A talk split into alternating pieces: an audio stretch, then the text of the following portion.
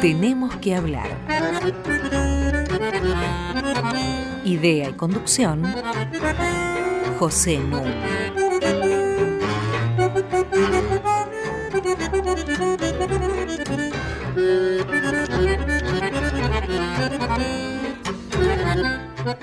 Muy buenas noches. Estamos en la tercera emisión de Tenemos que hablar. Les doy la bienvenida y como siempre les digo que se comuniquen con nosotros a tenemos que hablar arroba radionacional.gov.ar.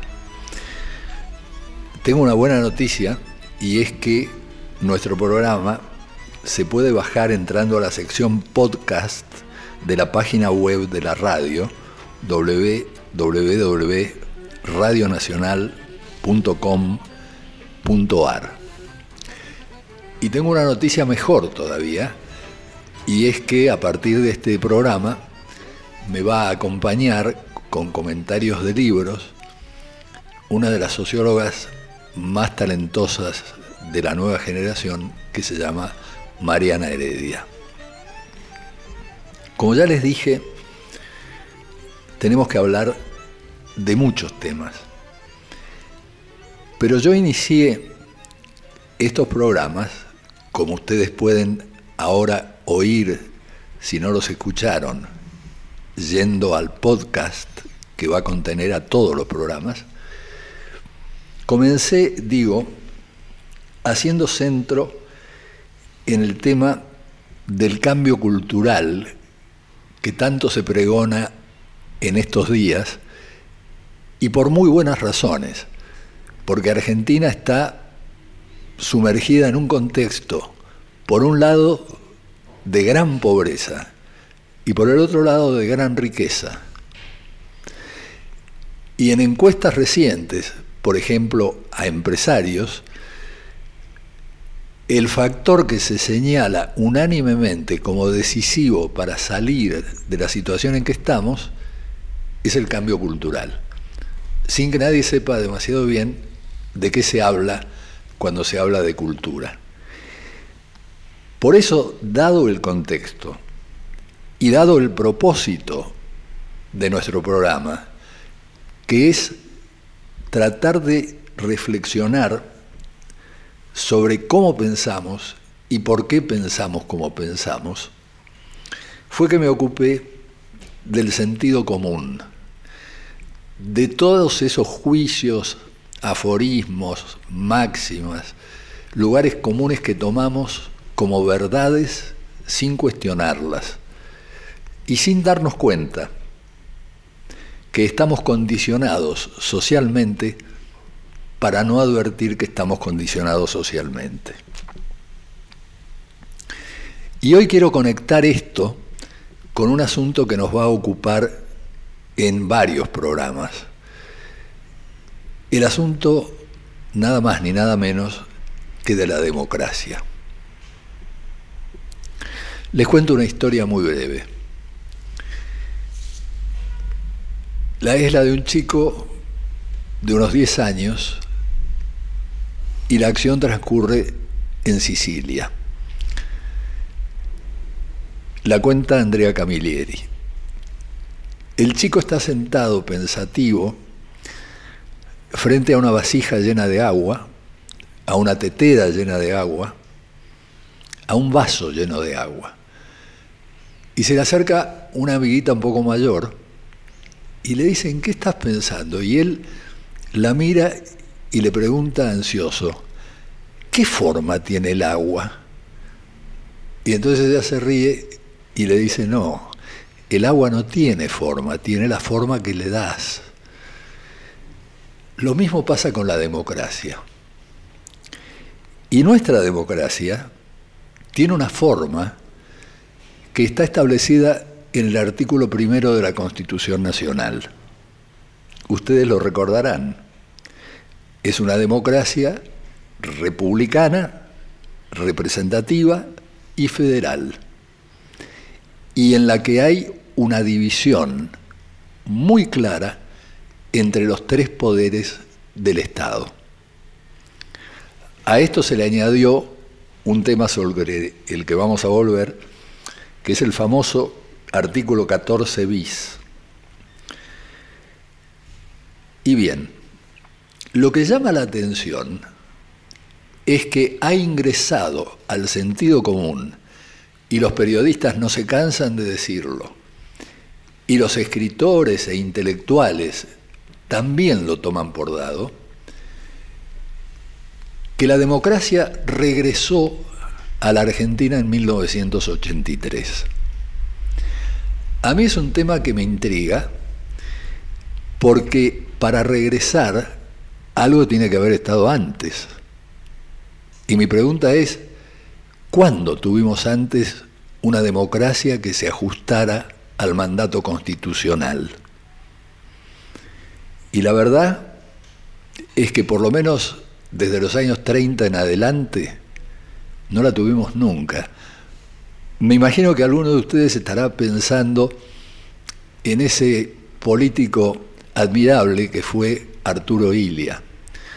Pero les recuerdo que Arturo Ilia llegó al gobierno con un 25% de los votos porque el peronismo estaba proscripto, Perón había ordenado votar en blanco y el voto en blanco sacó casi un 20%. Y cuando Ilia quiso levantar la proscripción del peronismo, los militares lo voltearon. Argentina ha vivido, digo desde el 30 hasta acá, seis dictaduras militares, 35 años de militares en el poder, 19 años de proscripción del peronismo. Y después, gobiernos populistas que tienen una matriz conceptual, ideológica, que no es la de la Constitución Nacional. La Constitución es de clara inspiración liberal. La matriz populista no es ni republicana ni liberal. La verdad es que en los años 80 los intelectuales que se ocupaban de la política sabían poco de la democracia. Y sabían poco de la democracia porque se habían ocupado, desde siempre, de analizar regímenes militares, regímenes populistas, la lucha armada, pero la democracia era puesta a un lado y se la menospreciaba llamándola democracia formal. En 1983 se vieron en problemas. ¿Qué es la democracia? ¿Cómo la definimos? Y vino en su ayuda un libro muy importante que escribió en 1942 un economista político austríaco que en el 32 había emigrado de Alemania y se había establecido como profesor en Harvard. Se llamó Joseph Schumpeter y el libro Capitalismo, Socialismo y Democracia. Y bien, en los capítulos 21 y 22 de este libro, que es de fácil lectura, Schumpeter critica por utópicas las teorías de la democracia que la plantean como un modo de vida. Se ríe de la idea rusoniana de la voluntad general, Dice, esto lo escribió alguien que nunca conoció un régimen democrático en acto. Y entonces avanza su propia interpretación de lo que es la democracia. Dice, la democracia es nada más que un método, es nada más que un procedimiento en que la gente decide periódicamente a quién autoriza a que conduzca los destinos de su sociedad. Esto es, la democracia no es el gobierno del pueblo, la democracia es el gobierno de los políticos. Bueno, esto fue muy bien recibido, porque amparados en Schumpeter, en 1983 se podría decir que volvió la democracia en el estricto sentido de elecciones periódicas. Ahora, se imponen dos observaciones. La primera que podrían haberse preocupado un poco recordando algo que dijo Thomas Jefferson. De nada vale que a los déspotas los hayamos elegido nosotros mismos. Un despotismo electivo no es el gobierno por el que luchamos. Pero la segunda observación es que ni siquiera se puede argumentar que volvió una democracia tal como la concebía Schumpeter. ¿Por qué digo esto? Porque leyeron los capítulos 21 y 22 de su libro, donde, insisto, define a la democracia como un puro método, como un puro procedimiento. Pero ¿saben qué? O no leyeron o se olvidaron del capítulo 23. Y de esto vamos a hablar en un momento. Ahora vamos a hacerle lugar a la guitarra inolvidable de ese músico salteño de excepción que fue Eduardo Falú. Disfrutémoslo juntos.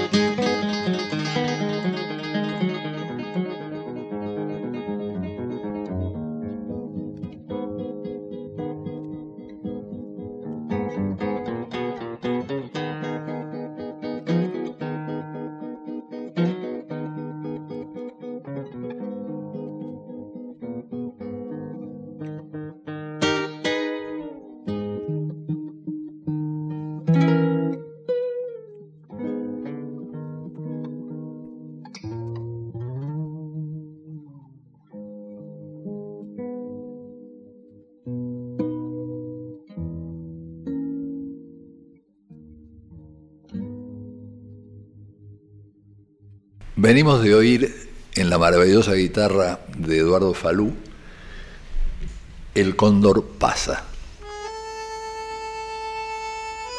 Hasta las 21. Tenemos que hablar. Con José Nuno.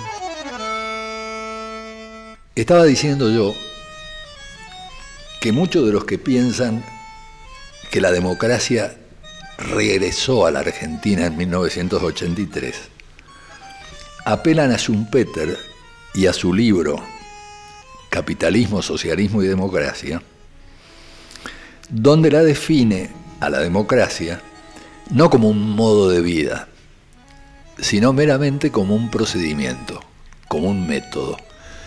Y en ese sentido podrían tener razón. Regresó la democracia porque antes efectivamente hubo elecciones y no durante las dictaduras militares. Pero decía también que no leyeron o se olvidaron del capítulo 23 del libro de Schumpeter. Porque ahí él fija las condiciones para que el método pueda funcionar. La primera condición,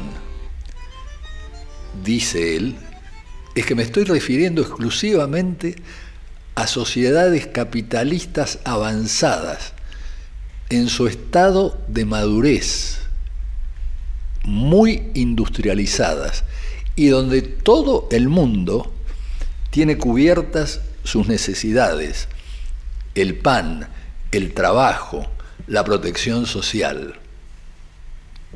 Pero no solamente esto. Un requisito esencial, cito a Schumpeter, es que el material humano de la política sea de un alto calibre moral. Porque si es de baja calidad, va a tender a perpetuarse en el poder, a usarlo para enriquecerse, va a incurrir en lo que el maestro de Schumpeter, que se llamó Max Weber, llamaba una borrachera de poder. Y vaya si los argentinos estamos familiarizados con esto. Otro requisito, fíjense que no es tan fácil el método tal como lo propone Schumpeter, es que haya una burocracia altamente calificada, muy eficiente, con un fuerte sentido del deber y absolutamente incorruptible. Por otra parte, debe existir un respeto absoluto por la ley, un alto grado de tolerancia a las opiniones más diversas, y en la población un nivel moral e intelectual que la ponga a salvo de los ofrecimientos de los fulleros y los farsantes. Me pregunto, ¿qué hubiera opinado Schumpeter de las declaraciones de Carlos Menem a la revista Gente, una vez electo presidente, diciendo que si él le contaba a la ciudadanía lo que pensaba hacer, no lo votaba nadie. Y que por supuesto hacía todo lo contrario de lo que había anunciado que iba a hacer. Recuerdan ustedes que nombró como ministro de Economía a un alto ejecutivo de Bungiborn y que después lo nombró también como ministro de Economía en otro momento al inefable Domingo Cavallo, que había sido ministro de la dictadura y que después sería ministro de Fernando de la Rúa. ¿Y qué pensaría Schumpeter si hubiera estado en Argentina en el año 2009 hablando de farsantes, de las candidaturas testimoniales. A él le gustaba hacer una analogía entre la democracia y el mercado. Y entonces lo que decía es, empresas diferentes ofrecen sus mercancías en el mercado y la gente compra o no. Lo mismo pasa con la política. Las empresas acá son los partidos políticos. Las mercancías que ofrecen son los programas, los candidatos. Y la gente compra no con dinero, sino con votos. El inconveniente, decía Schumpeter, es que si una mercancía sale fallada, la puedo devolver. Si un político sale fallado, tengo que esperar hasta las próximas elecciones. Candidaturas testimoniales, hubiera dicho el profesor austríaco norteamericano, no son otra cosa que el ofrecimiento de mercaderías que no me van a entregar. O sea, son una farsa. Capítulo 23. Es necesario una cultura de la tolerancia y el respeto mutuo. Si no, y aquí está el asunto, el mismo mecanismo funcionará distinto y producirá resultados diferentes en épocas y lugares que no reúnan estas condiciones. Entonces, ni siquiera la democracia a la Schumpeter volvió en 1983 porque no había estado antes. Y llegamos entonces al gran tema del cambio cultural, que dije al comienzo era uno de los asuntos centrales, a mi juicio, sobre los que tenemos que hablar. Porque vivimos en un país profundamente desigual. Y se trata de abolir no solamente los privilegios heredados, sino la falta de privilegios heredada. No se trata, cuando se habla de cambio cultural, solamente de cambiar hábitos de consumo, de respetar los semáforos o de oponerse a la inflación. Todas estas son cuestiones válidas e importantes, pero lo que está en juego es muchísimo más profundo. Se trata de instalar en nuestra sociedad una auténtica cultura de la igualdad. Rousseau decía que nadie sea tan rico como para poder comprar a otro y nadie tan pobre como para tener que venderse. Y ese gran escritor que fue Anatole France hacía una ironía insuperable. Decía, la ley de Francia en toda su majestad, le prohíbe a los ricos y a los pobres que pidan limosna por las calles o que duerman debajo de los puentes. En Argentina, esta es la situación en que estamos. Se necesita instalar una cultura de la igualdad. Esto lleva mucho trabajo, lleva mucho tiempo y aquí un lugar común debe ser puesto en cuestión. No es que la política deba basarse en la igualdad o en la libertad. La política es la que debe hacer posible la igualdad y la libertad. Pero para eso tiene que estar nutrida en una cultura de la igualdad y de la libertad. El ejemplo lo dan los países nórdicos. Los países nórdicos, ustedes saben, Suecia, Noruega, Finlandia, Dinamarca, Islandia, son los lugares más igualitarios de todo el planeta. La gente está protegida desde antes de nacer hasta morir se pagan impuestos que equivalen a un 70% del PBI y nadie se queja, porque los empresarios ganan plata, los trabajadores están seguros en su empleo y tienen espléndidos salarios.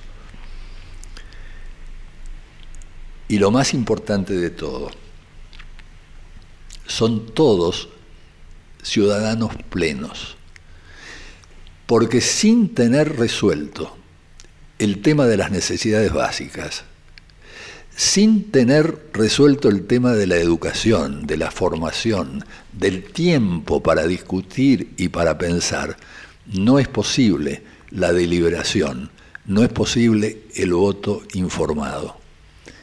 En Argentina tenemos ciudadanos plenos, ciudadanos semiplenos y no ciudadanos.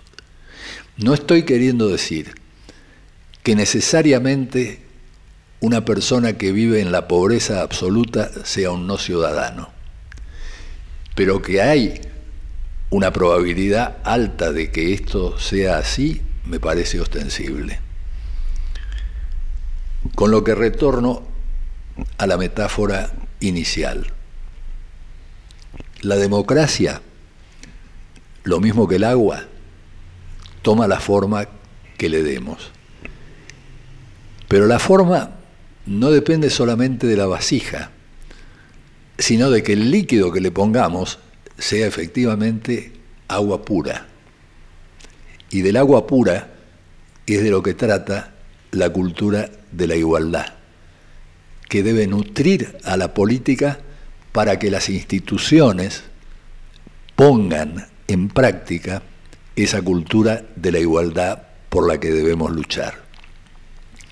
Estoy oyendo desde lejos la guitarra de Eduardo Falú que se nos aproxima. Prestémosle toda nuestra atención.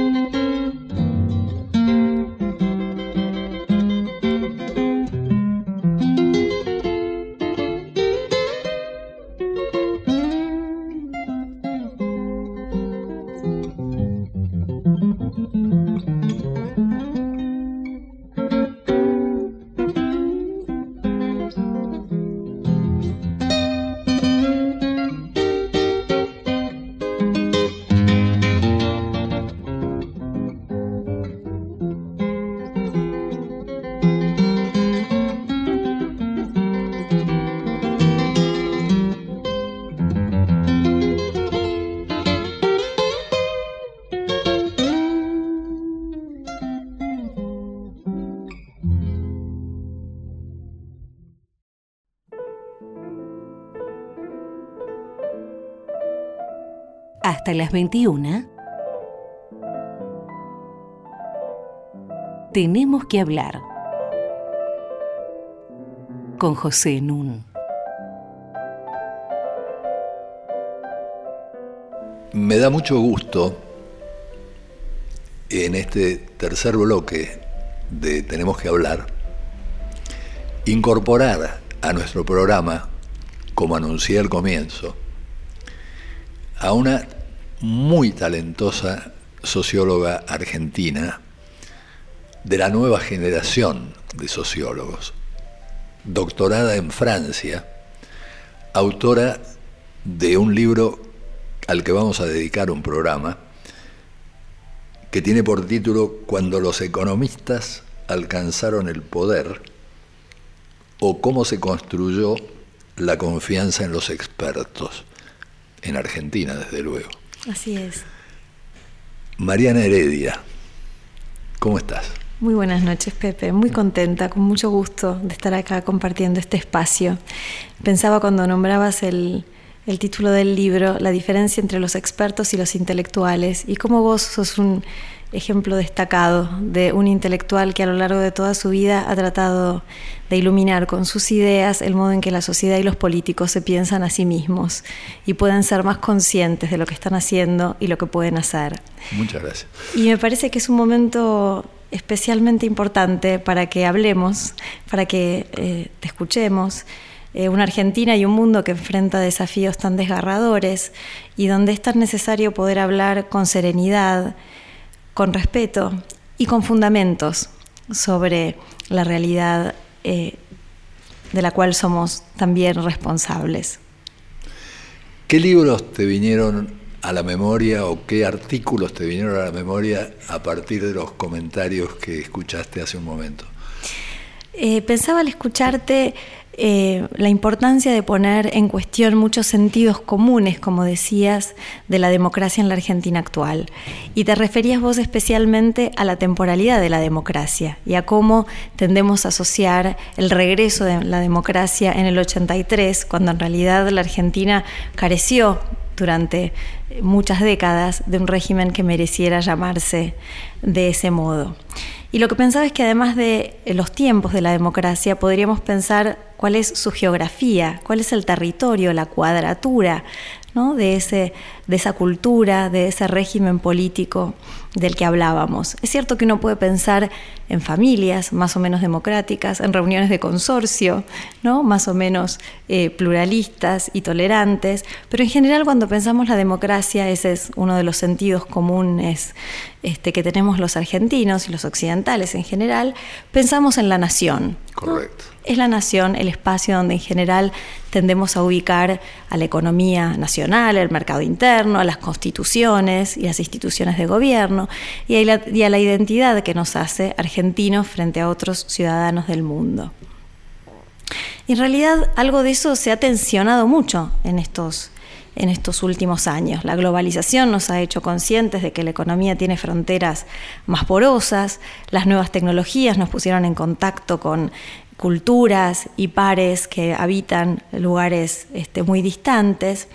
Y se me ocurrió que para poder pensar estos temas hoy con vos, podíamos evocar a dos estudiosos de la política, a Guillermo Donnell y Edward Gibson, que trataron de pensar la territorialidad de la democracia en Argentina eh, desde un punto de vista que me parece muy importante recuperar hoy. Eh, Guillermo Donner, en un artículo del 93 que está publicado después en su libro Contrapuntos de Editorial Pay 2, nos va a hacer una propuesta desafiante. Nos pide que hagamos este, el ejercicio de tomar un mapa, lápices de colores y pintar, digamos, los distintos territorios del país pensando en cuáles de ellos el Estado es más y menos capaz de cumplir la ley.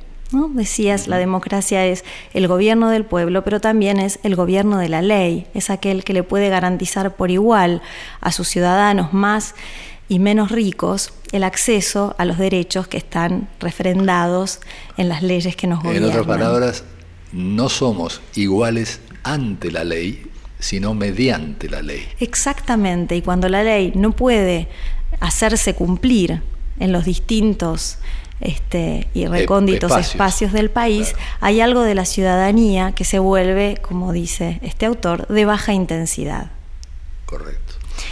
Es cierto que esto no es nuevo para la Argentina, ¿verdad? La Argentina fue creada por una confederación de provincias con unas grandes disparidades en el poblamiento del territorio, con riquezas naturales también muy asimétricas, pero también es cierto que estas diferencias se agudizaron mucho en los últimos años. Por un lado, se agudizaron mucho porque, como sabemos, desde la década de los 70 y sobre todo los 90, se han descentralizado en las provincias muchas funciones fundamentales para el ejercicio de la ciudadanía. La educación de los niños, el acceso a la salud, la asistencia social a los menos eh, privilegiados, está en manos hoy, sobre todo, de las provincias. Y esa transferencia de funciones no se ha realizado a la vez con la transferencia de los recursos que se requieren para poder cumplir eficazmente con esas tareas. Y a veces los recursos se han transferido, pero fueron robados por los políticos por la baja calidad del material humano de la política, ¿no? Sí, efectivamente, o en todo caso distribuido con criterios que no eh, tienen objetivos explícitos para poder revertir esas desigualdades que separan, ¿no es cierto?, a las distintas unidades provinciales. Y la otra cuestión, que sé que también es una preocupación para vos, es el tema de los partidos políticos. La Argentina, con esta democracia intermitente y defectuosa que ha tenido, durante cierto tiempo tuvo dos partidos mayoritarios que permitían de algún modo hilvanar las diversas identidades provinciales en dos fuerzas mayoritarias. Lo que ha ocurrido ¿no? a partir de este, la crisis del radicalismo y las recomposiciones profundas del peronismo es que ya no tenemos dos partidos mayoritarios que articulan las identidades de los argentinos. Tenemos una especie de rompecabezas este, heterogéneo donde distintos arreglos provinciales negocian con el gobierno central y ahí, entre la negociación de los apoyos y de los dineros, en una dinámica compleja, se va construyendo la dinámica política argentina. Yo, cuando antes hablábamos de los dineros que se transfieren a las provincias, me acordaba de una distinción que es bueno que se conozca. Si yo tengo que enviar recursos, por ejemplo, materiales de construcción, alimentos, etcétera, a un lugar que está muy necesitado de ellos. Entonces tengo que calcular cómo llegan más rápido, más eficientemente, si por ferrocarril, si por camión, si por avión. Esto es lo que se llama un problema técnico y se resuelve haciendo un cálculo de eficiencia. Ahora, cuando estas mercancías llegan al lugar, cómo se distribuyen ya no es un problema técnico. Ese es un problema social, político e ideológico. ¿Cómo se resuelven en cada uno de esos subespacios nacionales que vos estás mencionando? Es la gran cuestión. Y yo te ofrezco, de esos lápices de colores que vos hablabas, un lápiz marrón para que indiques cuáles son las zonas donde peor se resuelven estos temas. El contraste es tan fuerte que Gibson va a afirmar que en muchos países latinoamericanos, como en la Argentina, se dio una transición hacia la democracia en el centro, en los gobiernos nacionales, pero que siguen persistiendo autoritarismos en los gobiernos subnacionales. Y es cierto que cuando uno mira muchas provincias, nota que hay familias que siguen controlando mandato tras mandato los sistemas políticos locales y que están ramificadas en los sistemas judiciales en los sistemas legislativos y que impiden muchas veces eh, el ejercicio de la ciudadanía plena. El ejemplo de María Soledad Morales, ¿no es cierto?, en los 90 y la dificultad de sus familiares, pero también del pueblo catamarqueño, de poder enjuiciar a estos hijos del poder, es uno de los tantos ejemplos de esa dificultad del ejercicio pleno de la ciudadanía. Por esa razón, me parece que es importante este año, un año electoral, pensar cuánto de la dinámica democrática tiene que ver con la dinámica territorial Y efectivamente, la cuestión no, no compromete solamente la relación entre la nación y las provincias como un todo, sino a 25 actores, ¿no? las 24 provincias y la nación, que están interactuando entre sí con un arreglo político complejo y con alianzas donde muchas veces el signo más o menos progresista del gobierno nacional no se expresa en el signo más o menos progresista de sus aliados provinciales. ¿no? Sin duda, como decías Pepe, el caso...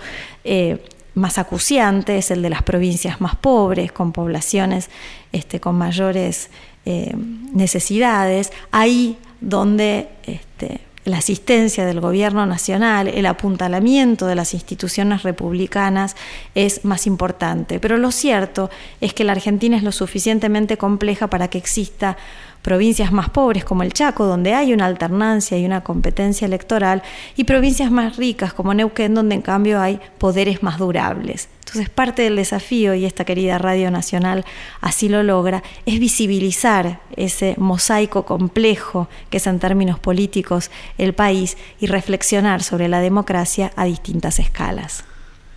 Vamos a hacerle lugar a Eduardo Falú. Vamos a escucharlo nuevamente. Thank you.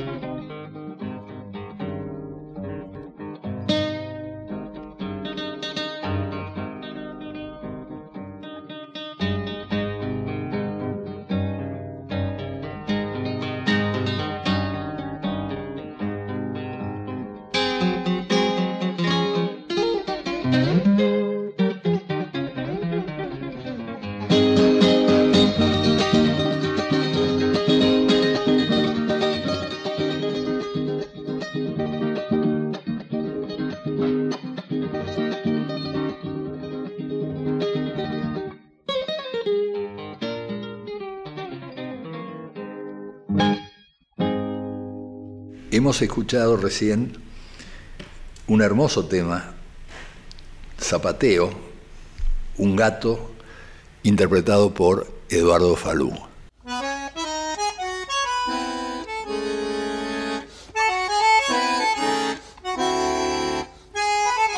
Seguimos con José Nun. Estoy acompañado de nuestra flamante incorporación al programa, que es la doctora Mariana Heredia, y vamos a seguir conversando con ella. Pepe, me quedaba una inquietud en relación a lo que comentabas hace un momento sobre este capítulo olvidado de Schumpeter y de cuánto la democracia, incluso en su definición más este, mínima, requiere, ¿no es cierto?, cierta igualdad, ciertas condiciones de ciudadanía este, entre sus miembros. Y en ese momento hacías alusión a los países nórdicos como aquellos que han logrado realmente ir más lejos en esta conquista de la igualdad. ¿Cómo lograron hacerlo?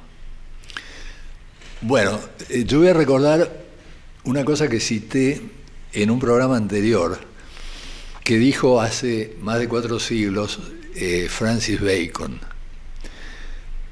que la mente humana no es como una pizarra donde uno puede borrar lo que está escrito y escribir de nuevo. Que uno siempre se ve obligado a escribir sobre lo que ya está escrito. Esto rescata la importancia que tienen las tradiciones, las costumbres. Y es verdad que los países nórdicos, por diversos factores, entre los cuales no es un factor menor el frío atroz que sufren, en Finlandia en invierno hay apenas una hora de luz. Eh, había un clima histórico de solidaridad, de igualdad, que no existía en otros lugares. Pero el mecanismo es muy aleccionador. Esa cultura de la igualdad tenía que ser puesta en acto, tenía que ser corporizada en instituciones. Ahí es donde juega su papel esencial la política. ¿Y de qué manera se hizo? En términos generales, aunque hubo importantes diferencias. Por ejemplo, en Suecia las cosas se hicieron más desde arriba hacia abajo y en Dinamarca más desde abajo hacia arriba. Digo, hubo sin duda diferencias, pero lo más importante es que en todos lados primó la idea de un pacto social. Y la política se ocupó de implementar este pacto social, del que participaron los más diversos sectores pero participaron los más diversos sectores que ya estaban alimentados por esta cultura de la igualdad.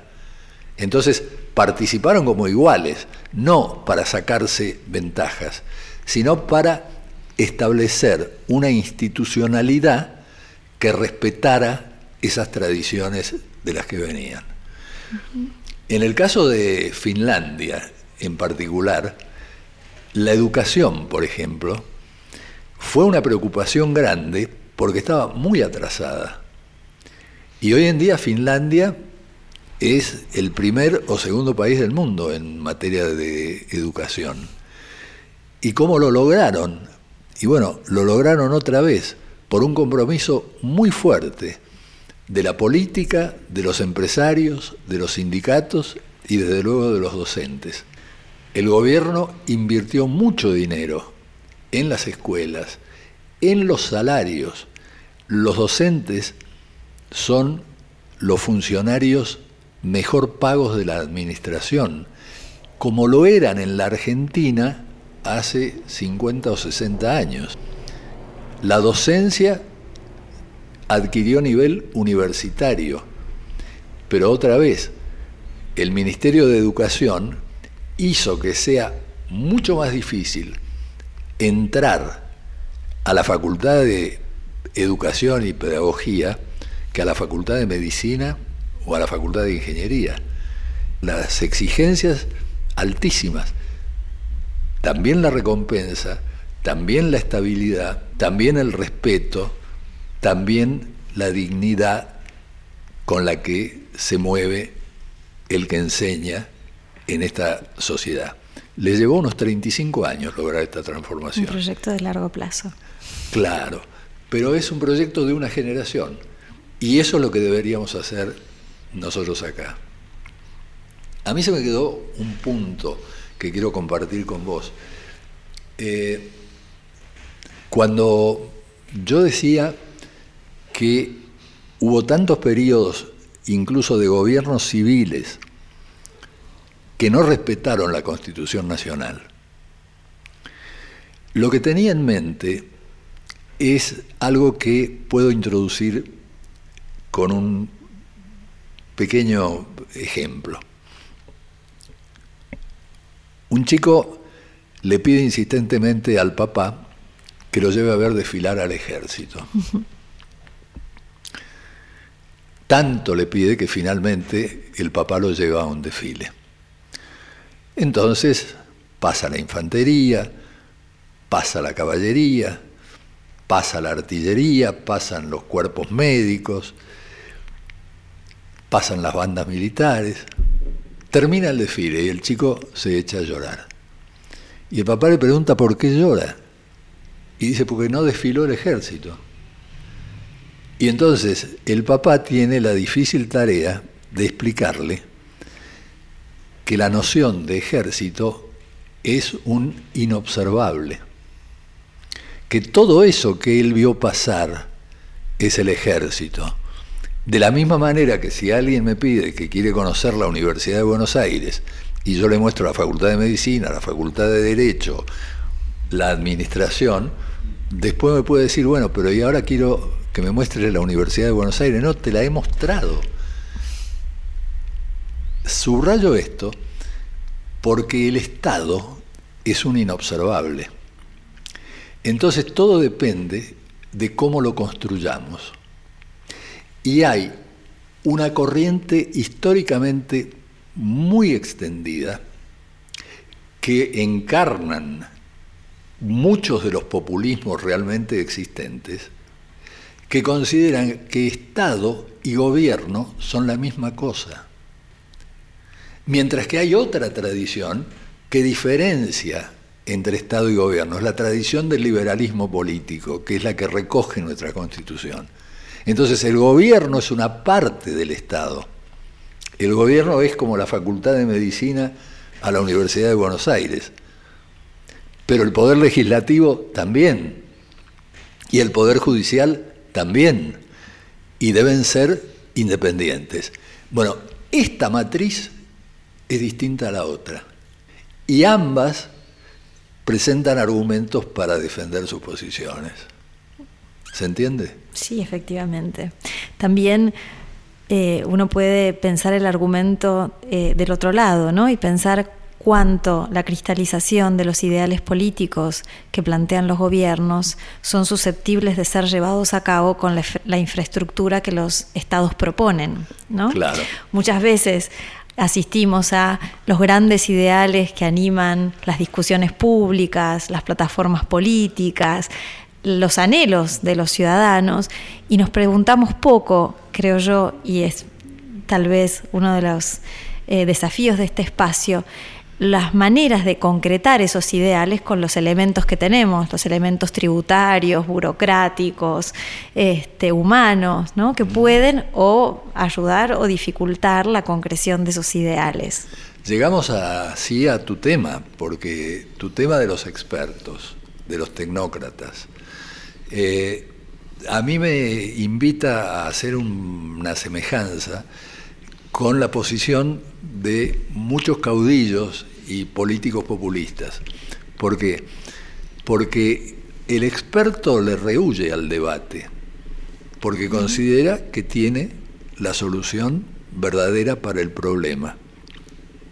Y de la misma manera, el caudillo populista le rehuye al debate porque se considera la voz del pueblo. Y hemos vivido muchos años sin conferencias de prensa, por ejemplo, porque los periodistas no tenían derecho a hacerle preguntas a la voz del pueblo, que estaba encarnada en quien dirigía el Poder Ejecutivo.